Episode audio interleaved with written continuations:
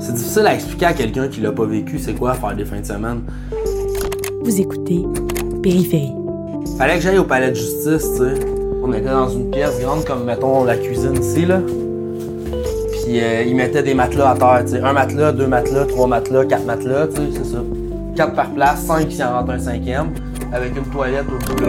Est-ce que ça se peut que deux personnes qui partagent un même moment le vivent pas du tout de la même manière et en gardent pas du tout le même souvenir? Paul Bosch, Ah, en fait, je t'explique qu'est-ce que c'est. C'est une petite île dans le golfe du Mexique. C'est une île paradisiaque. Il n'y a pas de voiture, il n'y a que des voiturettes de golf qui conduisent d'un point A à un point B. Les rues sont en sable. Et là, on arrive à l'auberge de jeunesse. On s'enregistre. Et je vois ce gars-là au loin. Salut. Ça va?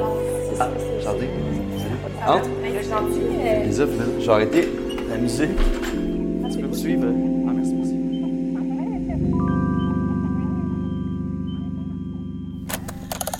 Magnéto, balado.com